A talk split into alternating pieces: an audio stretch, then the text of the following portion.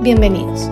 Con ustedes, nuestra consultora de inmigración certificada, Claudia Palacio. Bueno, y bienvenidos todos una noche más de jueves a estas eh, tardes de inmigración, porque aquí todavía está súper clara la tarde. Em, y bueno, es un espacio que compartimos con ustedes respondiéndoles las preguntas que tengan con respecto a inmigración, contándoles un poquito qué ha pasado durante la semana, qué actualizaciones hay, o simplemente hablándoles de los programas que han existido toda la vida, pero que muchos no saben cómo funcionan. Como siempre me acompañan Saru y Carolina. Buenas noches, ¿cómo están? Buenas noches, Claudia. Buenas noches, Saru. ¿Cómo han estado? Eh, bueno, hoy acompañándolas nuevamente. La semana pasada no pude estar, pero aquí estoy tratando de responder todas las preguntas que tengan acerca de estudio. Claro que sí, Carolina, bienvenida. No sé si esté mucho falta hace ocho días y qué bueno tenerte otra vez con nosotras. Hola Claudia, buenas noches para ti y para toda nuestra audiencia. Muchas gracias por conectarse nuevamente con nosotras al Tour por Inmigración a Canadá.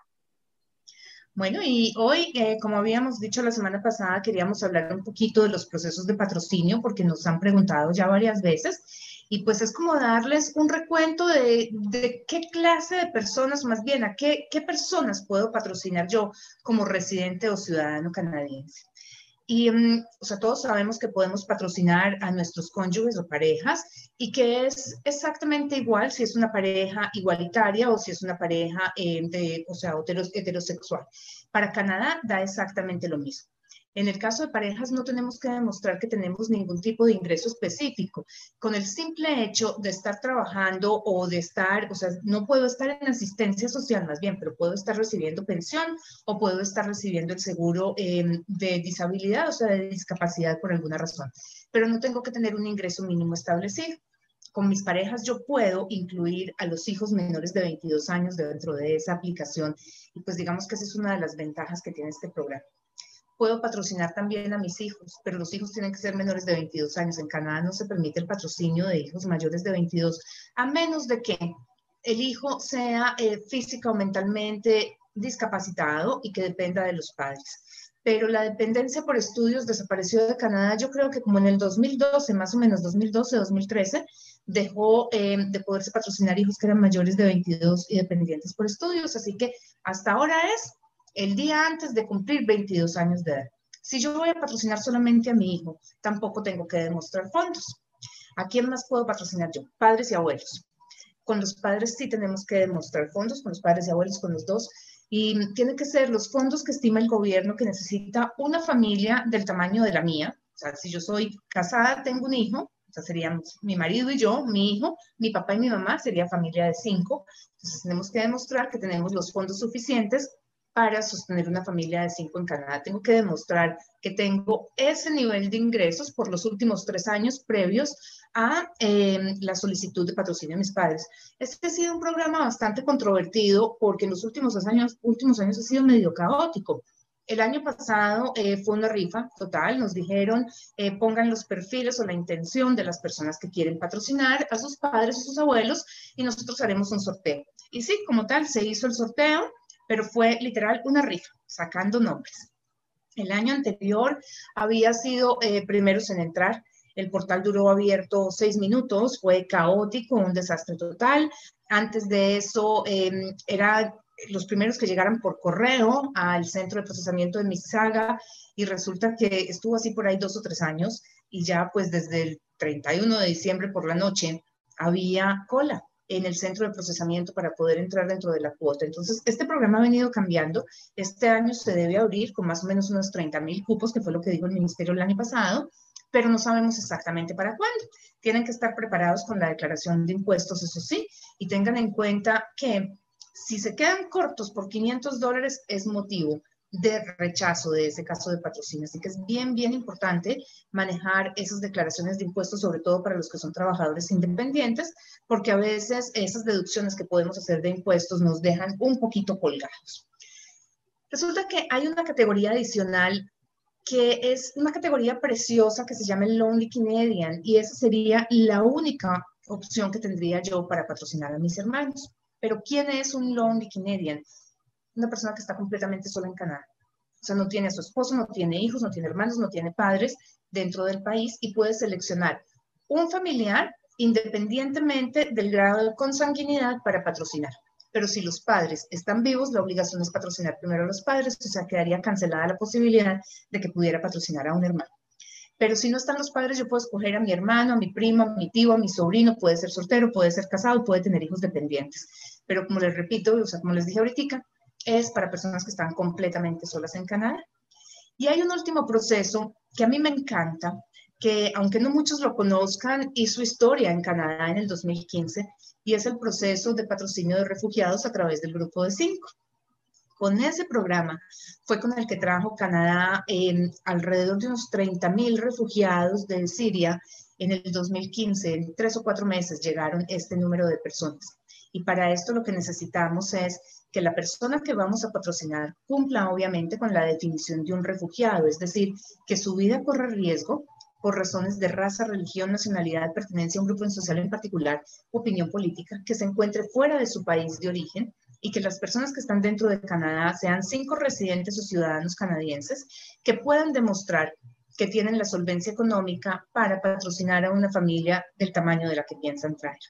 Los fondos que se requieren no son realmente muchos, es un programa muy lindo que ha salvado la vida de muchísimas personas y que podría ser interesante para muchas familias eh, latinoamericanas que en este momento se encuentran viviendo una situación definitivamente desesperada, eh, donde sus vidas están en riesgo y que tienen conocidos aquí y aún si no son conocidos. Canadá eh, se caracteriza por la labor humanitaria, así que los que quieren ayudar en algún momento, si han considerado que salvar una vida es algo que les gustaría hacer, ese podría ser la forma. En resumidas, esos son todos los procesos de patrocinio que tiene Canadá. Esposos o parejas, hijos, padres y abuelos, el Lonely Canadian, que es un relativo, una familiar, eh, independiente de los padres, esos son los padres, es el que tienen que patrocinar, no hay nada que hacer y los refugiados a través del grupo DICE. Ahora sí, yo creo que ya con esta introducción a lo que son los procesos de patrocinio en Canadá, podemos pasar, Saru, a que tú empieces a movernos de Facebook a, em, a YouTube. Pero antes de que tú abres las preguntas, eh, me vuelvo con Carolina, porque la semana pasada o antepasada estaba hablando con Ricardo eh, Rivera en las 18, que es el programa que tenemos en Instagram los domingos, estábamos hablando del nivel de inglés que se necesita para trabajar en Canadá eh, o para hacer un proceso de residencia en Canadá. Y aprovecho traer eso aquí a colación y les reboto a ustedes dos, Saru y Carolina, la pregunta. Carolina, para que nos cuente si podemos todavía hacer el programa online, hasta cuándo va a estar vigente, si lo van a seguir recibiendo o no, pero para que ustedes dos me den la opinión de qué tanto inglés se necesita realmente para vivir en Canadá, no la parte migratoria, porque esa ya la discutimos en detalle, sino para vivir en Canadá. ¿Ustedes qué opinan? ¿Sin inglés se puede conseguir un trabajo bien pago en Canadá? Bueno, Claudia, yo te respondo esa pregunta y definitivamente no. Si tú quieres un trabajo calificado, si quieres un trabajo bien pago, definitivamente el nivel de inglés debe ser alto. No debemos esperar pues llegar a un nivel nativo, pero sí un nivel en el que nos podamos expresar y la gente nos pueda entender. Y entonces, para todas aquellas personas que necesitan eh, elevar ese nivel de inglés, eh, sí, nosotros todavía tenemos ese programa virtual. Ojo, es virtual, no es online, quiere decir que es en vivo, son clases en vivo.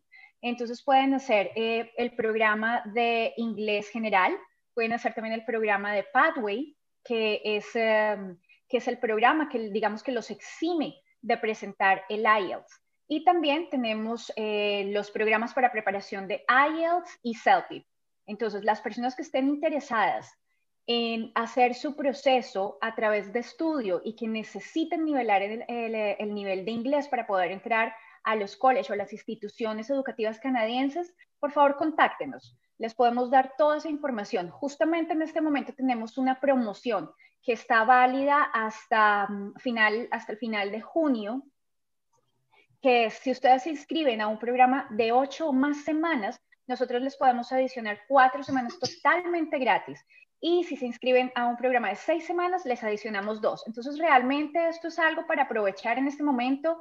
Eh, es algo, que nos ha, algo bueno que nos ha dejado la pandemia. Por lo menos podemos hacer en este momento este programa virtualmente. Saru, ¿y tú qué opinas? ¿Se puede tener un buen trabajo sin inglés, sí o no?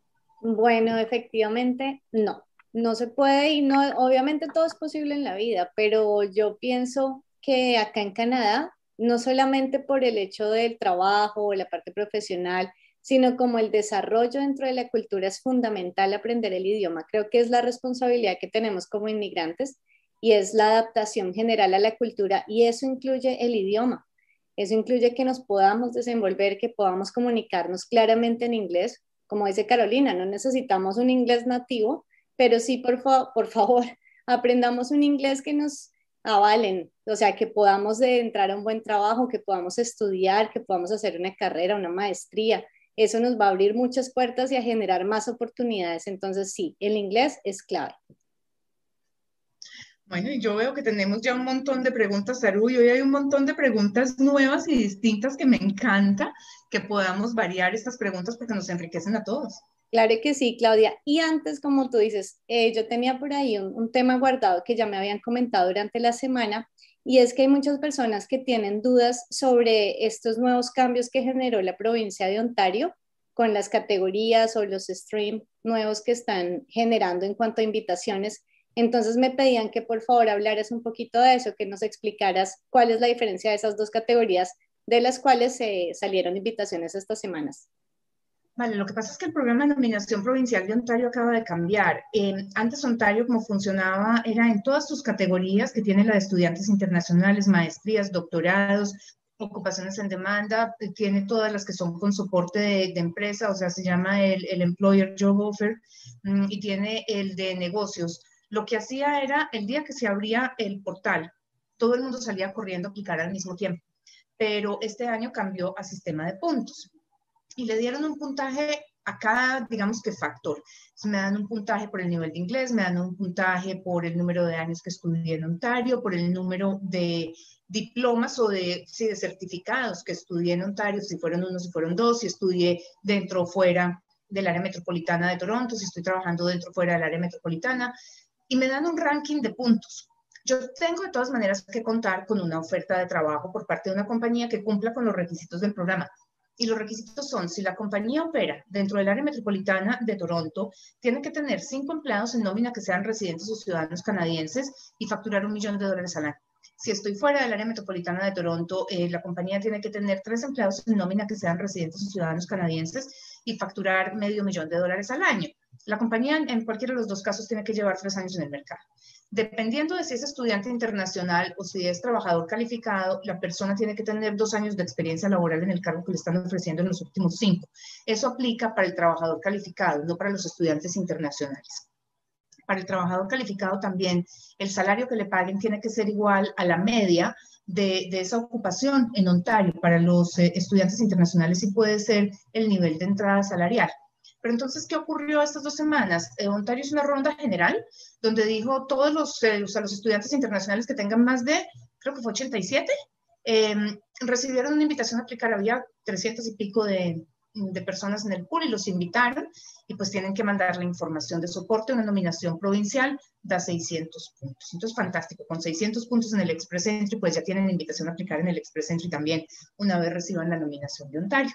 La anterior a esta la hicieron por códigos NOC. Entonces, lo que dijo Ontario fue los que tengan, creo que esa fue de 31 puntos, mm, los que tengan 31, pero que estén en estos códigos NOC, que están en el área de salud y en los trades, eh, reciben una invitación a aplicar. Hay que esperar a ver cómo se mueve este sistema en Ontario porque es muy nuevo y todavía no sabemos. Yo asumiría que va a volver, pues, o sea, que se va a volver muy similar al de British Columbia, pero tenemos que ver es cuáles son los NOCs favoritos de Ontario. Ya por el puntaje que le dieron a, los tipos de carrera, asumiríamos que los preferidos son las áreas de ingeniería y de sistemas, porque están separadas, pusieron ingeniería general por encima del área de, sistemas, y dejaron por último, con el puntaje más bajo, que son seis puntos, el área administrativa. Así que esperaremos a ver cómo se mueve Ontario, pero así es como funciona. Ponemos la intención, eh, la, expresión de interés, es un portal muy similar al Express Entry, y ya de ahí esperamos a recibir la notificación de Ontario de que nos quieren invitar a aplicar a nominación. Bueno, ahora sí creo que me voy a mandar con las preguntas porque hay muchísimas preguntas tanto en Facebook como en YouTube, entonces vamos a iniciar con nuestra sesión de preguntas y respuestas. Voy saludando a todos los que nos dejan ahí mensajitos, Iván, Eusebio, Mariela, Irene, gracias por estar con nosotros. Mario dice, buenas noches, ¿cómo van? Gusto en verlas. Aprovecho para mencionar que el episodio de hashtag las 18 del domingo pasado fue el mejor de todos, lejos. Muchas gracias. Es un espacio que disfrutamos muchísimo, Ricardo y yo, la verdad que sí. Bueno, continúo con Ángela. Ella dice, para aplicar a la visa, para demostrar los recursos económicos, ¿los extractos bancarios deben estar en inglés? No es necesario traducir todo el extracto bancario, pero sí es importante traducir el formato. ¿Y a qué me refiero con formato? Los extractos de todos los, bancos de todos los países traen un encabezado que dice esta cuenta pertenece a Claudia Palacio y después viene una cuadrícula que dice esta es la fecha, esta es el detalle de la transacción eh, y debe decir débito, crédito y balance, por ejemplo. Es importante traducir esa cuadrícula, no el movimiento diario. O sea, que si me tomé un café en Tim Hortons, hay un dólar menos y entré a no sé cuál almacén, esto menos y deposité mi salario. Eso no es importante. Lo que es importante es que el oficial de inmigración tenga el parámetro de qué es lo que se va a encontrar. Y por eso digo yo que traducir esa cuadrícula y entregamos todos los extractos en, eh, o sea, en, en, en español, en idioma nativo, pero con esa cuadrícula y obviamente se hace una conversión de moneda adicional para que el oficial tenga claro cuál es el valor real que se tiene.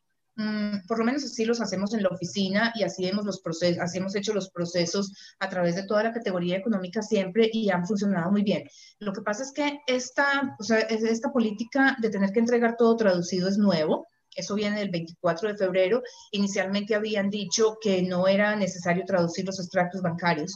Sin embargo, mm, el 10 de mayo, más o menos, entre el 8 y el 10 de mayo, cuando eh, empezamos a preparar los archivos que había que mandar antes del 15, nos encontramos con la grata sorpresa que decía que los extractos bancarios había que traducirlos también, absolutamente todos los documentos. Pero son, o sea, se vuelven documentos muy pesados. El portal de inmigración permite máximo 4 megabytes. Entonces es más fácil traducir el formato que el, el traductor entregue una affidavit diciendo se tradujo solamente el formato y se refleja en los mismos extractos bancarios. O sea, estamos entregando extractos bancarios de seis meses, por ejemplo. Pero no es necesario ni traducir ni el formato ni nada de toda la información adicional que es el desglose de los términos, por ejemplo. Porque inmigración no le interesa, particularmente en México, son ocho y diez páginas de literatura sobre el banco de los eh, intereses por los préstamos y las cláusulas de confidencialidad y yo no sé qué. Eso no es necesario y además roba muchísimo espacio. Lo mismo con las propiedades, ya que tocamos ese tema de las propiedades. Hay países donde una escritura de propiedades son 60 páginas y traducir 60 páginas solamente para mostrar que yo soy el dueño de un predio no tiene ningún sentido. Primero el costo y segundo el tamaño. Nosotros nos vimos a gatas eh, ahora en el 15 para poder entregar la documentación que mandaron a traducir muchos de nuestros clientes, porque eran 50 megas. 50 megas no lo recibe el portal del gobierno y al empezar a dividirlo quedan 20 archivos de 4 megas, pero no es una, no es una propiedad por archivo, sino 20 archivos que contienen una propiedad que no tiene sentido. Entonces es también buscar con eh, los traductores que ellos traduzcan la parte que hace referencia a quién es el dueño. Colombia, por ejemplo, tiene un documento que se llama Certificado de Libertad y Tradición, que es una página donde dice quiénes han sido los dueños de la propiedad, o sea, desde, desde el comienzo, desde que se construyó. Y es un documento bastante corto, no es la, la, escritura como tal, sino ese documento, y eso se puede traducir y es suficiente. Pero la idea es buscar eso y además entrenar inmigración. Yo creo que esta vez a ellos les quedó bastante claro que el portal no soporta hacer traducción del 100% de las cosas y tenemos que buscar la forma de documentar la información que estamos entregando sin necesidad de poner en riesgo la información como tal que se está dando. Entonces, pues el formato debe ser suficiente para los extractos. Si hay tres extractos bancarios distintos, por ejemplo, que tienen formatos distintos, pues se traduce un formato, o sea, el formato de cada banco. Perfecto, bueno, voy a continuar con María Fernanda. Ella dice, mi esposo piensa empezar a estudiar inglés en Canadá y luego estudiar energía renovable, ya que él es electricista. ¿Es algo viable para en un futuro pedirnos a mí y a mi hijo para viajar y trabajar y ayudar a pagar sus estudios allá?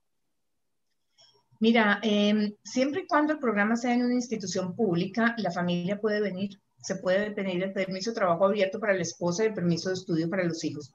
Yo prefiero hacer el proceso para toda la familia de una vez, hay menos complicaciones y la razón es sencilla. Si viene, o sea, si es una familia de tres y el programa vale 18 mil dólares. Y va a venir la persona sola, inicialmente el estudiante, tiene que demostrar alrededor de 30, 32 mil dólares, que son los 18 mil dólares del costo promedio del, del, del programa, 10 mil de sostenimiento, más 2 o 3 mil dólares de los tiquetes aéreos y los costos de asentamiento, 31. Resulta que este estudiante empieza aquí y al cabo de seis meses queremos traer a la señora y al hijo. Es familia de tres, pero de ese programa nos falta todavía un año y medio por estudiar. Inmigración que me va a pedir para aprobarme el permiso de la familia, que yo vuelva y demuestre el año de estudio, porque todavía le falta un año y medio, son 18 mil, 10 mil por el estudiante son 28, 4 mil por la señora, 3 mil por el hijo y 3 o 4 mil dólares de, de, de tiquetes aéreos y demás. Entonces, lo que estoy haciendo es moviendo el problema a futuro. No es que lo esté eliminando, no es que porque el estudiante ya está aquí, entonces ahora no tenga que demostrar fondos por la familia, todo lo contrario, hay que volverlos a, demostrar.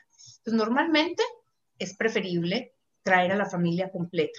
Hacemos una planeación financiera, que por cierto, este fin de semana en las 18 vamos a hablar sobre esa planeación financiera para que se mueran de la risa. Yo no soy capaz de cuadrar mi chequera, no sé cómo lo va a hacer la persona que nos lo va a explicar, pero pues para que miremos cómo se hace.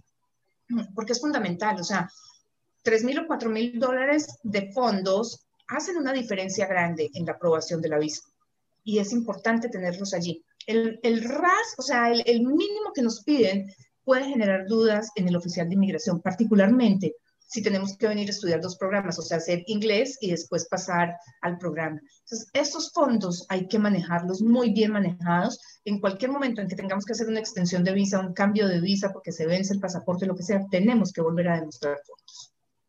Perfecto. Mariela nos pregunta, ¿es posible que yo estudie por un año un diploma y después de concluido estudie mi esposo un diploma de un año también? Sí es posible, pero depende del perfil de ustedes si es algo que vale la pena hacer o no, porque es que cuando yo estudio un año tengo un año de permiso de trabajo. Ese permiso de trabajo no se puede extender y lo dan una sola vez en la vida. Entonces, si el hay uno de los dos que tiene un perfil lo suficientemente fuerte como para estudiar un año, trabajar un año con el año del estudio de la pareja, em, pues poder eh, completar el tiempo de, de, residencia permanente, o sea, el tiempo de, que se requiere de experiencia laboral en Canadá para sumar los puntos para residencia permanente, pues fantástico. Pero si vemos que no, que vamos a necesitar de todas maneras hacer otro tipo de cosas, de pronto es más fácil eh, que uno de los dos venga a estudiar dos años, pero vuelve y juega, depende también de los fondos, porque es que cuando yo hago el cambio de fondos, o sea, de, de, aplicante, tengo que demostrar fondos. Y aquí hay una cosa, una situación que yo he oído mucho últimamente y es que lo que pasa es que entonces yo puedo, durante ese año que voy a trabajar, podemos ahorrar para que mi marido empiece a estudiar. Y aquí tenemos que tener en cuenta esos costos de vida. O sea, estamos hablando de que un año, para yo poder o sea, estudié yo, trabajé un año y ahora se va a registrar mi marido, yo tengo que demostrar otra vez que tenemos 32 mil dólares. Es muy poco factible realmente que en un año de trabajo de una pareja podamos ahorrar 32 mil dólares en Canadá. O sea, tendríamos que tener unos súper trabajos y vivir al mínimo para uno alcanzar a ahorrar ese monto a menos de que se vengan con muy buen soporte desde país de origen y entonces sería fantástico, pero si es pensando en que van a estudiar, en que van a trabajar ese año para ahorrar los fondos, yo diría que es un riesgo innecesario. Bueno, correcto, entonces me voy a ir para YouTube ya que tenemos muchas preguntas por ahí también. Saludos para Andreita, John Edward, Mónica, Ruby, todos los que nos dejan ahí esos saludos. Eh, nos pregunta Ruby, ¿es posible o es necesario para solicitar la visa que se traduzcan todos los documentos? Sí, definitivamente sí, ya es necesario. Ángel Ortiz, hola Claudia, yo realicé mi aplicación en diciembre y por recomendación de mi asesor se presentó en español antes de que fuera obligatorio en febrero. ¿Puede que esto me afecte ya que aún no tenemos respuesta? No debería afectar porque las leyes no pueden ser retroactivas. Eh, esa aplicación tiene que ser revisada por una persona que hable español. Normalmente los funcionarios en país de origen son los que hablan, o sea, los que hablan el idioma en el que se entregaban antes los documentos. Entonces, pues si lo van a transferir a otra, a otra embajada, el oficial que revise tiene que hablar el idioma. Y si lo va a revisar la misma embajada donde se aplicó, pues hablan el idioma. O sea que no debería afectar. Mm, ya se está demorando un poquito esa decisión, así que es el momento de empezar a pedir una, pues un estatus de la aplicación. Hay que mandar un web form. Margarita nos dice, si estudio tres años en país de origen, ¿puedo estudiar dos años en Canadá para lograr un puntaje en el Express Entry? Tengo 25 años sin experiencia laboral. Es factible que sí, Margarita, pero depende mucho del nivel de inglés también. Hay, o sea, tener un, un grado académico de tres años y uno de dos te suma como dos títulos, o uno de tres y uno de uno te suma como dos títulos. Si tienes dos títulos de dos años, te suma solamente como uno de dos años. Y ese sí te dejaría con un puntaje bajito. Pero para que con dos títulos académicos, o sea, el de tres y el de dos allá, te llegue a un buen puntaje en el Express Entry aquí, tendrías que llevar el nivel de inglés muy probablemente a nueve y diez hay que hacer ese cálculo con mucho juicio eh, para poder saber exacto cuánto es, porque esa diferencia del año de experiencia laboral en país de origen definitivamente afecta. Hay 50 puntos en el Express Entry que dependen de la experiencia laboral que se haya adquirido fuera de Canadá y esos están en, en la franja de Skills Transferability. Habría que mirarlo. Tu edad te favorece muchísimo y vas a tener un puntaje altísimo por edad y obviamente si tienes un muy buen nivel de inglés es factible que no tengas problema pero si los, niveles de inglés no están muy altos, de pronto es mejor trabajar ese año en país de origen antes de venirse para acá. Y en vista de que la planeación de estudios es tan larga, pues yo pensaría que vale la pena hacerlo. Y ahí le reboto la pregunta a Carolina, porque es que, Carolina, tú me corriges, yo lo que estoy viendo es que en este momento ya estamos abriendo casi que posibilidad de estudio en septiembre de 2022, o sea, ya septiembre de 2021 ya mandamos vistas, o sea, se están mandando las últimas pero pues ya los que no hayan iniciado proceso de, registro en los colegios ya para septiembre no alcanzan. Entonces, si vamos a estudiar en septiembre del año entrante, pues tenemos el tiempo para trabajar un año antes de venirnos. Pero, ¿cuál es lo, más pronto que podríamos contar con cupos en los colegios, Carolina? Mira, Claudia, generalmente los cupos se abren en la mayoría de los colegios o de las instituciones un año antes. Es más, hay instituciones en las que uno puede aplicar antes del año pero generalmente entre el año y ocho meses. Y eso nos daría tiempo en este momento también eh, para, para, el proceso de visas, porque tengo entendido que se están demorando un poco. Se están demorando un montón.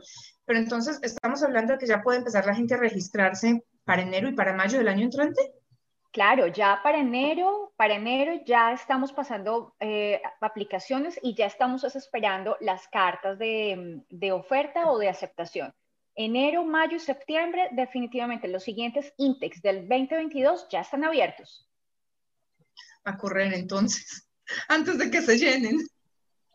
Eh, sí, sí, porque recuerden que eh, la primera aplicación que entra son las primeras que procesan y tenemos lista de espera, entonces ahí ya es un poco más complicado. Entonces las personas que están pensando en aplicar para enero de 2022, por favor, es el momento. O sea, eh, tenemos que apurarnos, porque recuerden que además de todo, no es solamente pasar aplicaciones, es un montón de documentos también que hay que buscar y traducir. Precisamente esa era mi pregunta contigo, Carolina, porque me escriben constantemente sobre los permisos de estudio, la visa, cómo funciona.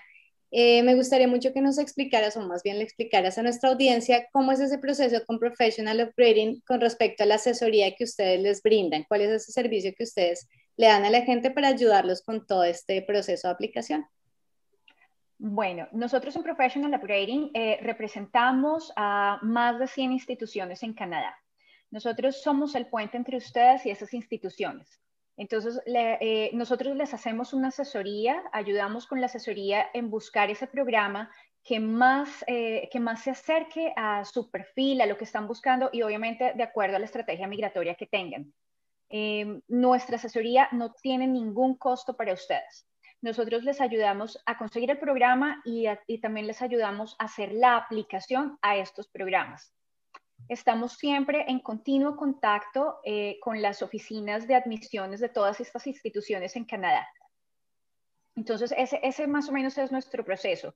Eh, si necesitan ayuda, si necesitan información acerca de todo lo que podemos ayudarles, que, en toda la parte que podemos colaborarles, que no solamente son estos programas eh, en college o en universidades canadienses, sino también si necesitan inglés, si necesitan nivelar inglés, si necesitan hacer los programas de Pathway o de los que les había hablado antes, preparación para el IELTS o para CELPIP, también nos pueden contactar.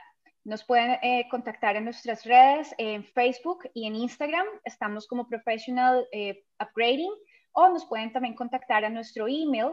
Mi email es marketing.professionalupgrading.com o pueden contactarse también con Fernando a fernando.professionalupgrading.com.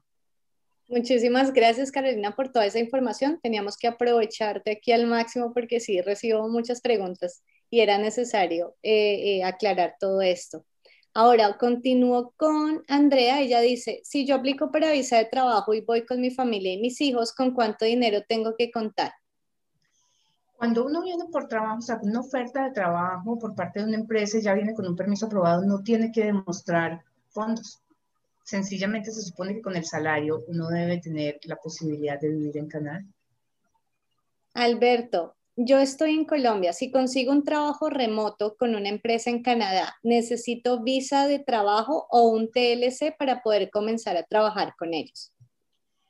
No, pero el tiempo que trabajes con ellos remotamente tampoco te va a contar como experiencia laboral en Canadá. O sea, yo puedo contratar hoy una persona de, no sé, de Singapur para que me haga la página web y aunque esté trabajando para mí, no se considera trabajo hecho en Canadá, que eso es básicamente lo que, el planteamiento que tú haces. O sea, si te, si te contrata una compañía canadiense y tú estás trabajando desde tu país, eres un freelancer. Si tú quieres contar con experiencia laboral en Canadá, hay que aplicar el permiso de trabajo y hay que llegar a Canadá a ejecutar ese permiso de trabajo, porque una cosa es que lo aprueben, que es cuando la embajada dice, mándeme el pasaporte, o si son los mexicanos o los chilenos nos dicen, esta es la carta del puerto de entrada, la carta para el puerto de entrada. Mm, pero hasta que tú no llegues al aeropuerto y te entreguen el documento oficial, no se considera que tú tienes realmente un permiso de trabajo, simplemente se considera que tienes una visa de trabajo aprobada. Entonces es importante ver cuál es tu objetivo. Mm, si es sumar puntos para un express entry, digamos, o para, para, buscar una residencia permanente, pues valdría la pena que aparte de conseguir el trabajo remoto, ese trabajo se convirtiera en trabajo presencial en Canadá. Y si es simplemente trabajar para una compañía canadiense, pues fantástico, remoto. Bueno, antes de moverme para Facebook, Itzel tiene una pregunta bastante interesante. Ella nos dice, ¿cuándo es conveniente consultar a un asesor de inmigración si todavía no tenemos los recursos necesarios para ir allá? Quiero ir por Express Entry y junto el dinero mientras cumple los demás requisitos? A ver, voy a empezar por lo de quiero ir por el Express Entry. Si estamos afuera y vamos a aplicar a residencia a través del Express Entry, el programa al que estamos buscando es el Federal Skilled Workers. La última selección que se hizo para Federal Skilled Workers fue en agosto del año pasado. El puntaje de selección fue el más bajo del año anterior, de todo el año anterior, fue 468. Para llegar a un 468, yo tengo que tener 30 años, una maestría, inglés en 9 y francés en 5, con 3 años de experiencia laboral, probablemente eso me da alrededor de 468. Si, o sea, los fondos que tengo que tener ahí no son muy altos, me piden si soy soltera, poquito menos de 13 mil dólares, en pareja 16 mil y tanto, si vengo con un hijo tal vez son 22 mil. Pero si yo me demoro en conseguir esos recursos o en ahorrar ese dinero y pasa un año, voy a perder cinco puntos por edad.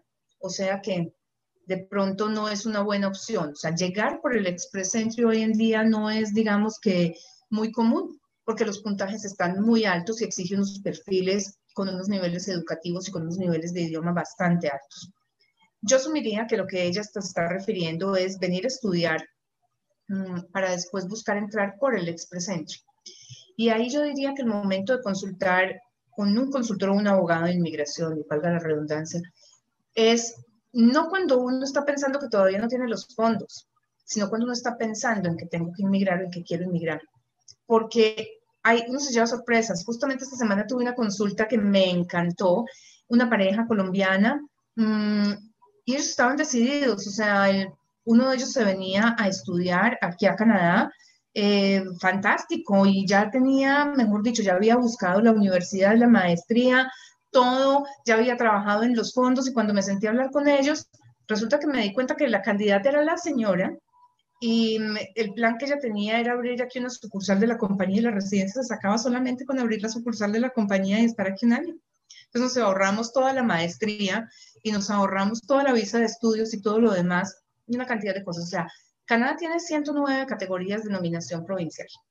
Tiene 14, no, 15 o 16 de programas pilotos, categorías de programas pilotos, y o sea, ahí incluimos los rurales, tiene 19 de negocios y tiene los cuatro federales. Entonces, de pronto, el primer momento para consultar qué debo hacer o cuál es mi plan es no cuando ya estoy listo, sino cuando pienso que quiero hacer.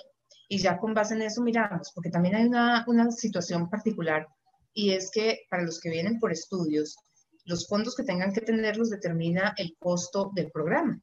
Y hay programas que son de 14 mil dólares al año, en Manitoba he visto varios, mm, y hay programas que son de 21 mil. Y ahí hay una diferencia de 7 mil dólares, que es un montón de dinero cuando lo convertimos a nuestras monedas latinoamericanas. Bueno, voy a continuar entonces acá en Facebook. Luli nos dice, ay, ya se me empezaron a correr las preguntas. Bueno, voy a continuar con Natalia. ¿Qué tipo de examen de inglés se requiere para el Express Entry? ¿Alguno en específico? Eh, sí, para el Express Entry nos piden el IELTS eh, general o el CELPIP. El CELPIP en este momento no se puede presentar en los países latinoamericanos, o sea, lo podemos presentar en Estados Unidos, en Emiratos Árabes, creo que es el otro, aquí en Canadá y en Filipinas tal vez. Pueden presentar también el IELTS general. Perfecto. Voy a continuar entonces con Catherine. Buenas noches. Queremos ir a Canadá en familia. Mi esposo quiere hacer una especialización ya que él es ingeniero de sistemas y yo soy bachiller. Tenemos dos hijos de 6 y 5 años. Nos gustaría saber, de acuerdo a nuestro perfil, qué provincia es mejor para nosotros. Y yo me voy a atrever a responder esa pregunta. Y es porque ese tipo de perfiles, ese tipo de preguntas de casos específicos, los vamos a tratar a través de las consultas directamente con Claudia. Entonces, si quieren agendar su cita para tener todo este estudio y ese análisis de los programas, de en qué programa migratorio va a encajar su perfil de mejor manera y cuál es la provincia donde tienen mejores posibilidades, entonces, por favor, ingresen a nuestra página de www.cepalacio.com. En la parte superior derecha van a encontrar un botoncito que dice reservar cita y ahí van a encontrar eh, la disponibilidad de fechas que tenemos en este momento en la agenda y pues lo que se ajuste también en tiempos a su rutina. Ahora, es muy importante que hagan toda esta evaluación de perfil, todo este proceso, porque cada caso es diferente, cada perfil tiene un camino y un proceso distinto. Es por eso que hacemos tanto énfasis en ello. Y pues no podemos responder a todas estas preguntas de perfiles generales porque pues tendríamos que darles una respuesta específica dependiendo del caso de cada cual. ¿Es así o no es así, Claudia? Sí, y justamente hoy em, estaba hablando con una persona de Colombia que me decía, claro, pero simplemente dime cómo puedo enfocar más fácil a mis clientes, o sea, dame dos o tres opciones. Si tengo 32, si tengo una carrera de 5 años, ¿para dónde lo mando? Si tengo 28, eh, ¿para dónde lo mando? Si tengo 40, ¿para dónde lo mando? ¿por qué no hacemos una cosa? Evaluemos tu perfil. A mí me toma más o menos 20 minutos saber cómo llevar el puntaje que tienen hoy en día a 470.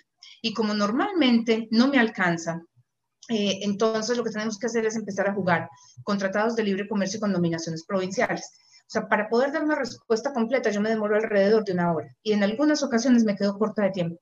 Entonces sería un poquito irresponsable. Hay que pensar en que todas las, o sea, todas las provincias de este país tienen nominaciones provinciales la gran mayoría de ellas dependen de una oferta de trabajo, de contar con el soporte de una compañía. Y que pues digamos, esa es la respuesta más rápida, pero también la más irresponsable que uno puede dar. Si bien es cierto que a mí me encanta Manitoba porque es mi provincia favorita, también es cierto que Manitoba no es para todo el mundo. Yo diría que con las edades que estás planteando estaríamos viendo una nominación provincial o cerrar un permiso de trabajo de posgraduado a través de un TLC o de, un LMIA Mm, dependiendo de, país de origen, de la experiencia y de la carrera que tengan. Pero salud está en lo correcto, o sea, ustedes van a hacer un cambio de vida radical, están soñando con un futuro, están pensando en venir a invertir 40 mil dólares en estudio, en desacomodar una familia. Y no lo digo por mí, nosotros los, los consultores y los abogados podremos ser entre todos alrededor de unos 10 mil profesionales certificados en este país para cogerlos a ustedes de la mano y ayudarles a convertir ese sueño en una realidad.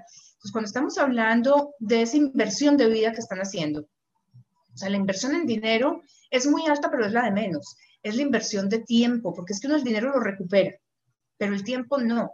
Si lo van a hacer, gástense lo que les cobre un abogado o un consultor en una consulta para, tratar, para trazar una estrategia. Las consultas fluctúan entre 150 y 800 dólares. Escojan el profesional que quieran. Una persona en la que ustedes confíen para que no tengan que cuestionar, porque ese es el otro factor. Eh, de inmigración en Canadá no solamente sabemos los abogados y los consultores de inmigración, curiosamente saben todos los youtubers. Y, mm, o sea, yo agradezco muchísimo a los youtubers responsables que venden Canadá de la forma o sea, que debe ser como un país que nos acoge a todos, pero no al youtuber que vende programas migratorios sin conocer cuáles son, o sea, cuál es la profundidad de la ley. Entonces, ustedes tienen que trabajar con una persona con la que tracen una estrategia hoy y se vayan con esa persona hasta el final del proceso, porque cuando se trata de una estrategia y está escrita y se lleva una secuencia, las posibilidades de éxito son más altas que si ustedes empiezan a cambiar. Y claro, se sientan con cualquiera de nosotros, consultores o abogados, y entonces el consultor con el que están hablando les dice en su momento, no, yo creo que hacemos eso, nos venimos a estudiar, nos vamos por Tratado de Libre Comercio, ustedes ven al youtuber eh, que dice, no, nos vamos por New Brunswick, por el nuevo programa de, qué sé yo, el, del Express Entry Ready to PR, eh, y entonces le preguntan nuevamente al consultor, el consultor les dice, yo pienso que es mejor seguir por donde íbamos, entonces se van con otro consultor, arrancan por New Brunswick, al cabo de las 20.000 en New Brunswick no funcionó, vuelven donde el consultor y ya está la información dispersa por todas partes y ya la estrategia se ha roto. Y lo único que están haciendo es complicando la misma situación de ustedes. Créanme que en este mundo migratorio somos muchísimos los profesionales que le ponemos el alma a esta profesión.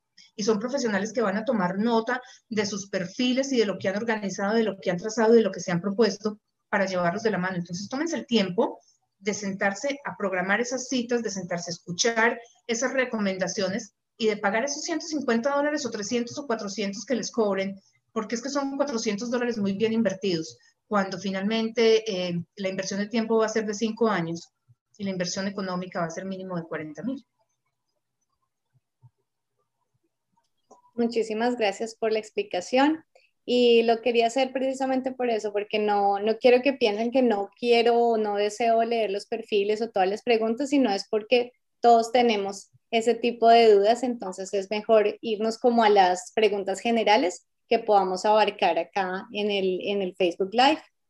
Ahora voy con Margarita, ella dice, ah, ah, Margarita también estaba en YouTube y ya había leído esta pregunta. Nos dice Iván, ¿Cómo es el proceso que se hace con el Pathway para eximirse del IELTS? Bueno, eh, el proceso es el siguiente, es dependiendo del nivel de inglés que tengas en este momento. Tú puedes entrar a la institución educativa de dos maneras, presentando el IELTS y cumpliendo los requisitos que te da eh, la institución, o puedes entrar a través del Pathway. Entonces, podrías hacer el pathway con esta misma institución. El pathway es, eh, obviamente, dependiendo del nivel, eh, son tres terms, un año o puede ser menos tiempo. Y esa sería la manera para entrar a través de pathway eximido del IELTS. Gracias, Carolina. Jesús nos pregunta, cuando vemos un anuncio de empleo en Indeed u otra web, ¿cómo saber si la empresa tiene LMIA? Em, la única forma es preguntándole a la compañía porque no hay otra forma, o sea, no hay un listado de LMIAs, eh, por lo menos un oficial y reciente. Hay históricos que se pueden pedir por estadísticas, pero de aquí a que se muestren las estadísticas, pues ya para qué, ya llevan por lo menos yéndoles muy bien, son del, del, eh, del cuatrimestre pasado. Entonces, pues no tiene ningún sentido, hay que preguntarle a la compañía realmente, pero desde mi punto de vista, la forma de conseguir trabajo en Canadá es a través de contactos. Aplicando online, va a ser muy difícil y hay que entender las razones. Cuando una compañía da apoyo para un LMIA o para un tratado de libre comercio, un permiso a través de un tratado, esta compañía adquiere compromisos con el gobierno. O sea, está firmando un documento donde dice, yo voy a contratar a Claudia Palacio en la posición de consultora de inmigración con un salario de tanto, va a trabajar tantas horas semanales en este sitio específico y estas van a ser sus funciones. Resulta que yo pido ese permiso de trabajo si es un LMIA por uno o por dos años, es un tratado de libre comercio hasta por tres años. Y en, dentro del proceso, inmigración y el ISDC, que es el Departamento de Trabajo, van a llegar a la compañía a decirle, señores compañía, venga acá, entrégueme los documentos que muestran que usted contrató a Claudia Palacio, que estas fueron sus funciones, que este fue su salario y que trabajó específicamente en esta dirección. Y eso hay que probarlo. O sea, estamos invitando al gobierno a que nos esculque los cajones. Y a nadie le gusta, sobre todo si es por alguien que no conoce. Ahora, si a mí me llama Salud y me dice, Clara, mira, em, estamos buscando una caseworker y yo tengo a fulanita de tal, que es eh, amiga de mi prima, que trabajó con ella toda la vida, habla con mi prima a ver qué te cuenta de ella, porque es una chica excelente, súper dedicada, súper puntual, tiene dos años de experiencia, hizo esto, ya no me importa si está fuera, viene con referencia. Y esa es la forma en la que funciona realmente conseguir trabajo en Canadá. Y si no tienen el referido, usen LinkedIn, que es definitivamente una red de reclutamiento bastante interesante aquí en Canadá, pero asegúrense de tener los perfiles eh, acomodados al sistema canadiense. Bueno, voy a continuar con una pregunta que me llama la atención a un comentario. Nos dice Uriel que él desea que hablan de los trabajadores del campo. Bueno, no es que nadie sea más importante que nadie, Uriel, es importante también expresarnos de esa forma sino eh, que tratamos de dirigir el webinar dentro de las preguntas que ustedes hacen. No es que tratemos de hablar de lo mismo siempre, sino que ustedes mismos dirigen los temas del webinar, pero me parece bonito que tú lo nombres porque sí, también es importante nombrar este tipo de programas. Entonces, Claudia, ¿nos podrías comentar un poco también sobre estas provincias rurales, también sobre los trabajadores de agro? A ver, eh, los trabajadores del agro tenemos dos corrientes, los que se traen con un LMIA, que es cuando las granjas eh, le hacen la solicitud de unos empleados con este perfil, o sea, que son las personas que vienen a recoger las cosechas o a sembrarlas, y vienen normalmente por ocho meses, que es la temporada, pero se hace un LMIA. Cuando son supervisores, o sea, cuando van creciendo y van aprendiendo el manejo de la granja, normalmente les dan el cargo de supervisor y ahí ya se puede pedir por dos años y pueden traer a sus familias. Ese, digamos, que es una de las categorías eh, para los trabajadores agrícolas. La otra categoría es con un convenio que tiene Canadá con algunos países, entre los que está, por ejemplo, México y Honduras, donde son convenios que hay de gobierno a gobierno. Y ese, ese convenio lo maneja el Ministerio de Trabajo en los países eh, latinoamericanos y básicamente las compañías, o sea, los trabajadores que quieren venir bajo ese programa, van y se registran con el Ministerio de Trabajo de su país, en los países en los que hay convenio, y las eh, granjas aquí en Canadá eh, se ponen en contacto con este departamento específico y dicen, yo quiero tantas personas y les mandan a esos trabajadores. Este programa procura que sean los mismos trabajadores siempre los que vayan a la misma granja para que no haya una discontinuidad de, ese proceso de aprendizaje pero está manejado así. O sea, no se maneja a través de consultores ni de abogados, a menos de que sea a través de un LMIA contratado directamente pues por la compañía. Ahora, estos trabajadores, para los que están ya aquí, los trabajadores agrícolas, tienen la categoría eh, abierta para aplicar para residencia permanente. Y creo que es la primera vez em, en muchísimos años que Canadá ofrece residencias permanentes para trabajos no calificados. Y eso ha sido una pelea de consultores y abogados por muchos, muchos años, porque es que nosotros dependemos en gran medida de los trabajadores agrícolas. Y yo creo que la pandemia lo dejó supremamente claro. El día que no hay quien recoja la cosecha, nos vemos en serios problemas eh, en la cadena alimenticia. Entonces, mm, está abierto, tienen que tener un nivel de inglés de cuatro, tienen que demostrar que llevan un año trabajando acumulado en los últimos tres y que están actualmente trabajando en Canadá. Y todavía quedan un montón de cupos. Si mal no estoy, quedan como 22 mil cupos. Está abierto el programa hasta el 22 de noviembre, hasta el 5 de noviembre. No les recomendaría que lo dejaran pasar por mucho tiempo, sino más bien que presenten ya el examen de inglés para que puedan aplicar. Bueno, Hammer y otras dos personas que he visto dentro del chat nos han preguntado sobre las formas de arraigo que se pueden demostrar. A ver, lo que pasa es que arraigo no hay un solo factor que lo muestre per se. O sea, si yo tengo propiedades, las dejo rentadas y me voy. Mi familia, yo, Claudia Palacio, también tuve familia y sin embargo, vine aquí en Canadá 20 años después. También la dejé. mi trabajo igual también renuncié. Entonces no hay nada que, que por sí solo sea arraigo, es un perfil. Ahora, yo vi la pregunta de Hammer en el chat y decía, ¿qué arraigo puedo demostrar estando en Australia? Y ese es un factor adicional, o sea, demostrar arraigo cuando estoy fuera de mi país de origen es doblemente complicado, porque si yo salí de mi país y me fui para otro y en el otro no tengo una residencia permanente o el derecho legal de regresar a residir a ese país después de que se termine la visa que yo estoy pidiendo en Canadá, pues simplemente no tengo arraigo allí. Por más de que tenga lo que sea, no tengo arraigo allí. Y ya, o sea, si salí hace mucho tiempo de mi país para este tercer país, pues ya tampoco tengo arraigo en mi país. Es una situación bien difícil y con un riesgo de negativa alto, eh, que hay que trabajar, hay que ver qué se ha construido en país de origen durante el tiempo que he estado afuera. Y para los que no están afuera, sino que están en país de origen y que quieren saber qué hacer, más que saber qué hacer, es cómo vamos a mostrar ese perfil. O sea, ¿quiénes son ustedes? Porque cuando hacemos procesos de humanidad y compasión aquí en Canadá, que tenemos que demostrar asentamiento, ¿qué es lo que estamos demostrando? Que la persona hace parte de la sociedad. ¿Cómo funciona la sociedad de sus países en particular? Porque digamos la canadiense, un canadiense hace parte de obras de caridad, eh, un canadiense normalmente estudia con mucha frecuencia, no necesariamente en la universidad, pero sí toma cursos variados.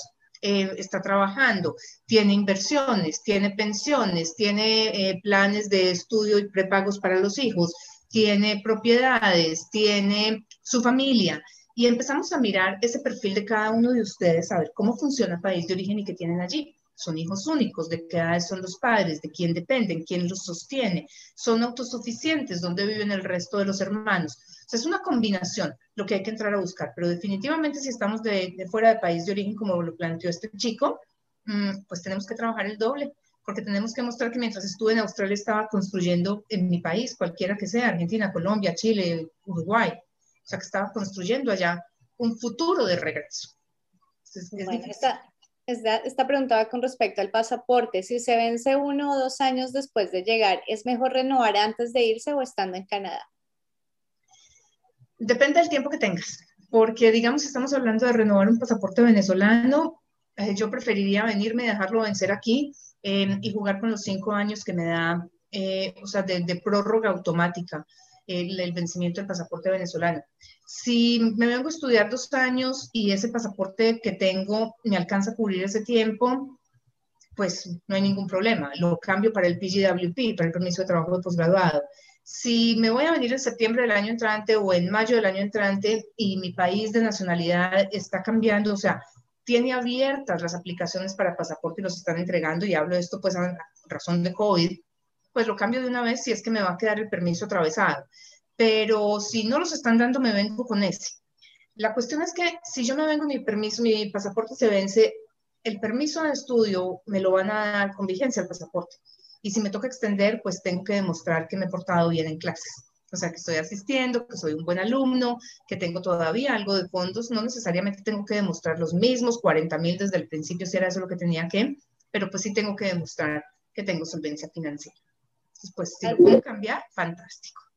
Adrián nos pregunta, si estudio en una entidad privada, mi esposo tendría permiso de trabajo y mis hijas podrían estudiar en un college público, bueno, un colegio público, perdón.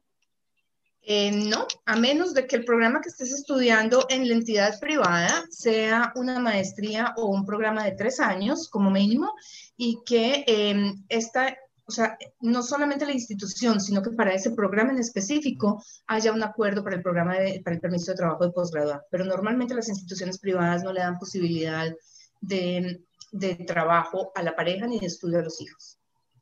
Hugo Fernando en YouTube nos dice, ¿el Postgraduate Work Permit aplica solo para la provincia en la cual se cursaron los estudios?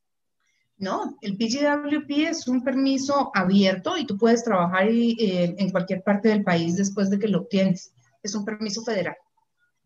Mónica, Claudia, si tenemos visa aprobada de trabajo bajo el TLC, la compañía es en Montreal, ¿es obligatorio establecerse en Montreal? Sí, sí, porque los permisos de trabajo son cerrados para trabajar en un sitio específico.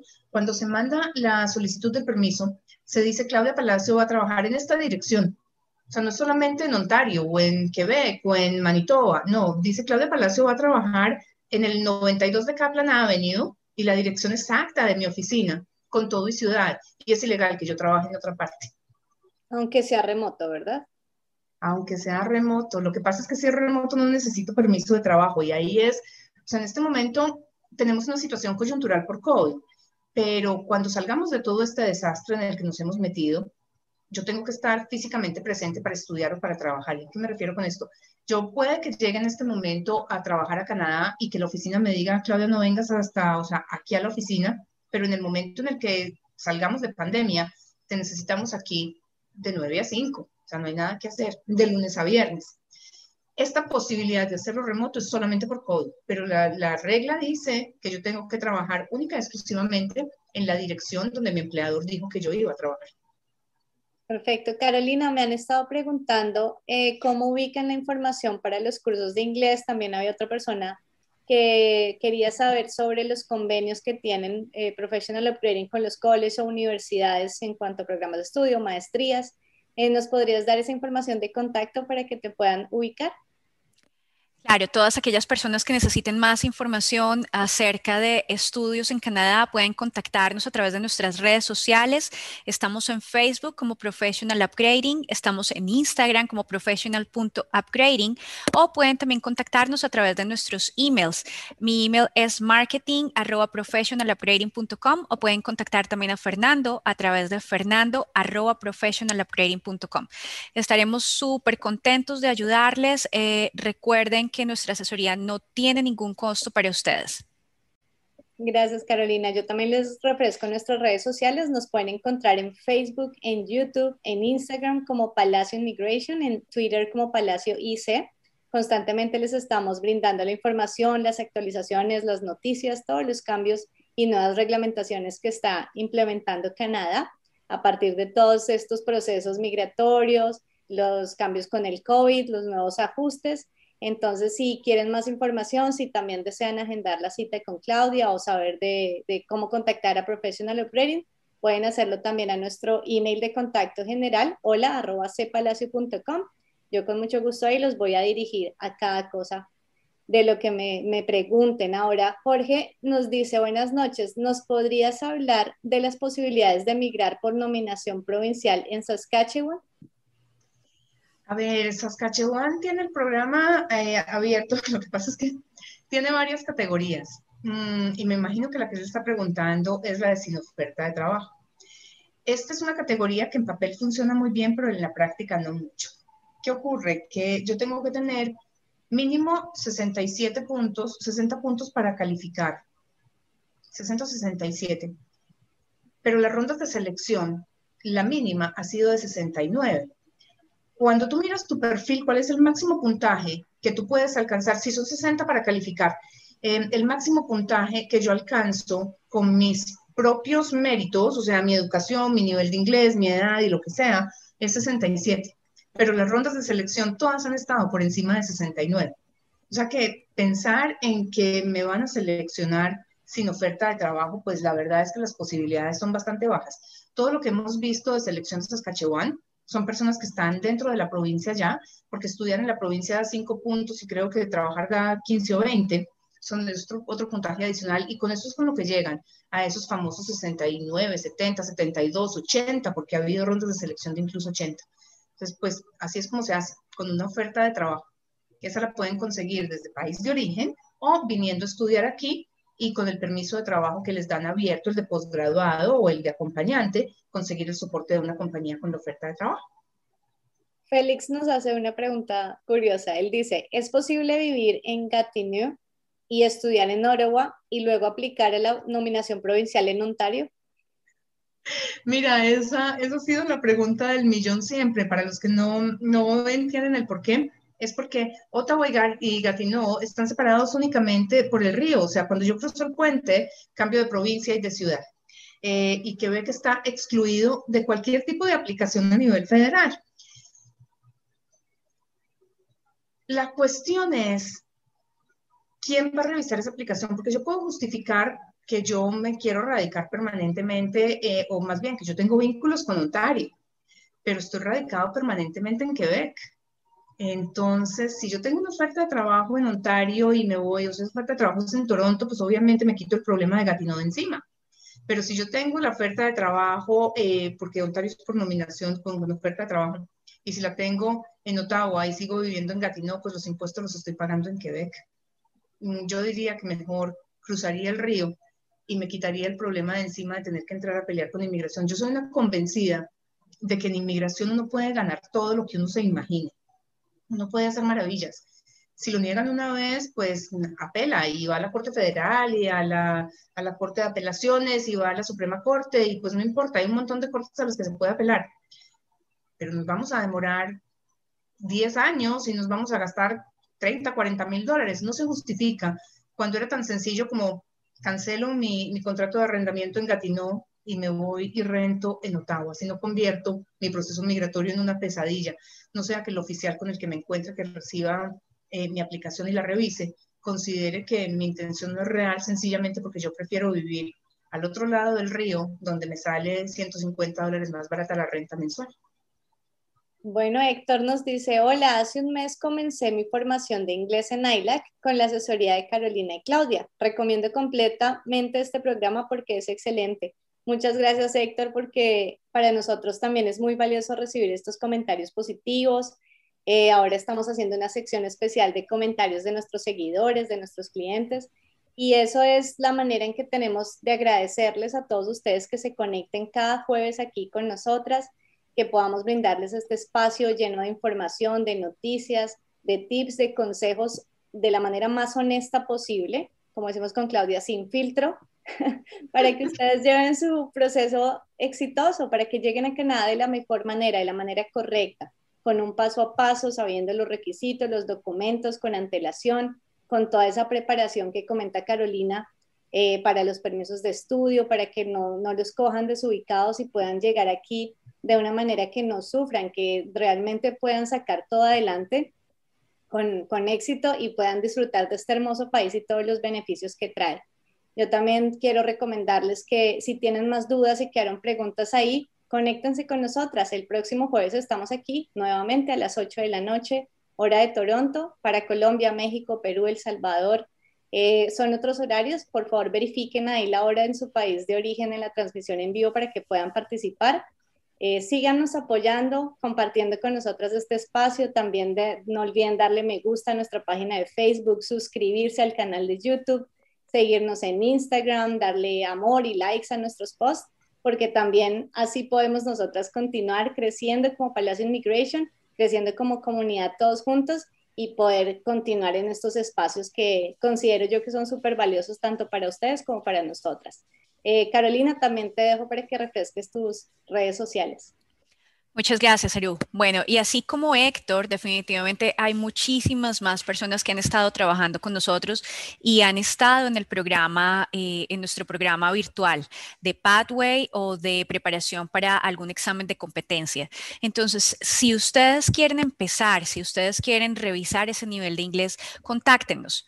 Eh, podemos hacer una cita, podemos hacer una conferencia y revisamos en qué nivel están, revisamos cuál es su estrategia migratoria, revisamos cuáles son sus objetivos de estudio en Canadá.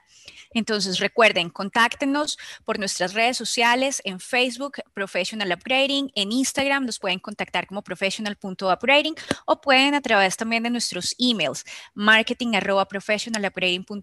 o fernando Recuerden que nuestra consulta no tiene ningún costo para ustedes.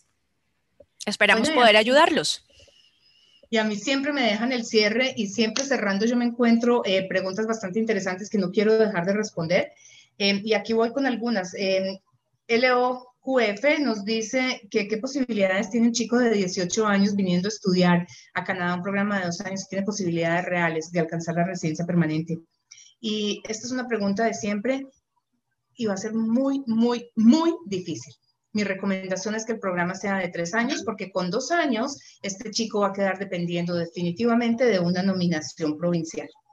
Eh, Sergio Lara nos dice que completó un perfil en el Express Entry hace dos años, que sí es factible que tenga problemas con la visa de estudiante y es factible que aparezca eso como una causa de duda de tu intención de regresar a tu país cuando termines tu programa de estudio. O sea que tienes que trabajar muy duro en la parte de arraigo y en la parte de propósito de viaje.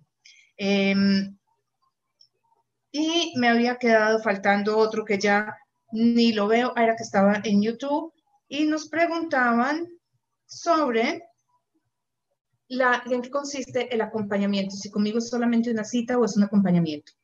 lo que ustedes prefieren. Yo puedo tener la cita con ustedes, trazar una estrategia migratoria, o si ustedes quieren, los puedo llevar de la mano hasta la ciudadanía, si así lo quieren. La única provincia del país donde yo no ejerzo es en Quebec, y por todo lo demás, podemos hacer los procesos de visas temporales y de residencias permanentes de nominación provincial en cualquiera de las otras provincias de Canadá. Y bueno, con esto ya no me queda más que invitarlos a que nos acompañen el domingo a las 18 por Instagram con Ricardo Rivera en It's Me Ricardo Rivera y en Palacio Immigration y dentro de ocho días nuevamente en este espacio. Déjenos saber de qué temas quieren que hablemos y ustedes son los que manejan este espacio con sus preguntas o con los comentarios. Nos vemos dentro de ocho días o el domingo.